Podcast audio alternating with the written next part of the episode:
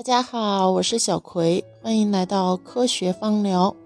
嗯，上一次咱们说了啊，嗯，在植物精油诞生之前，都不能被称之为真正意义上的芳香疗法，而呃，只是芳香药物或者是芳香草药。啊，那什么是真正意义上的芳香疗法呢？啊，这一期的节目就给大家分享。嗯，精油的诞生呢，呃，是离不开蒸馏技术的发明的。嗯，咱们之前说了啊，只有精油诞生之后，咱们的这个呃芳香药物或芳香草药才能被称为真正意义上的芳香疗法。那么精油的诞生呢，又是离不开蒸馏技术。嗯，在公元一千年的时候，阿拉伯的一位皇家御用医生阿维森纳，他将波斯炼金术中使用的一种蒸馏设备进行了改良。发明出了现代意义上的蒸馏器，啊，制作出了第一批纯精油。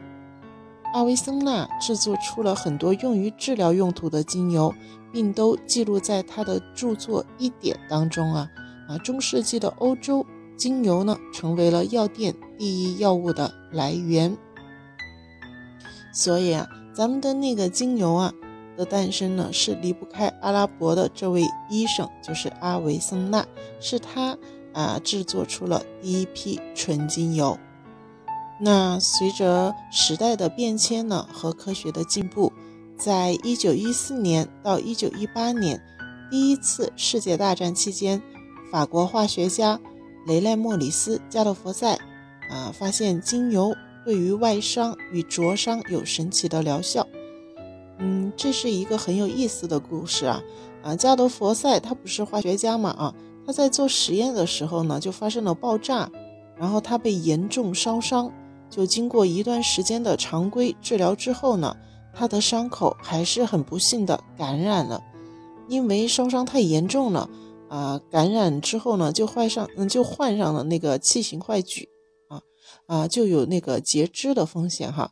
而，这个时候呢，加德佛塞呢就就是特别丧气嘛，就觉得哎呀，算了，就死马当活马医吧。他就尝试了很多偏方，那其中一个偏方呢，就是涂抹薰衣草精油在伤口上。非常神奇的是呢，啊，涂抹之后呢，他伤口的疼痛就缓解了。啊，这就给加德佛塞带来了很大的惊喜。然后呢，他就继续的涂薰衣草，然后在涂薰衣草精油的第二天呢，伤口就开始停止恶化了。于是呢，他就坚持的涂薰衣草精油，啊，一段时间之后呢，伤口就开始愈合了。啊，从此加德佛塞呢就对精油的疗愈能力产生了非常大的好奇心。于是呢，他就在他的实验室开始了各种精油试验。啊，在一九二八年。他首次将 aroma 就是芳香这个词和 therapy 就是治疗啊这两个词整合，创造出了 aroma therapy 芳香疗法这个新的法语单词，并于一九三七年出版了《芳香疗法》这本书，从而开启了现代芳香疗法的历史。因此，化学家摩奈呃雷纳莫里斯加德佛塞呢。就被认为是现代芳香疗法之父。呃，另外一位啊，为现代芳香疗法推波助澜的呢是法国军医珍瓦奈。他受到了加德佛塞研究的启发，啊，就开始在他的医疗中采用精油。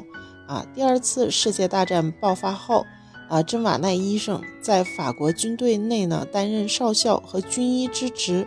他就将药草用于医疗用途，并且在大战期间发现精油对外伤有很好的疗效。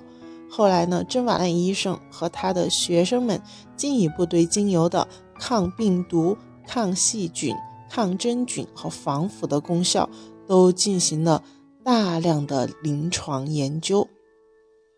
好，今天就给大家分享对咱们现代芳疗有起着非常。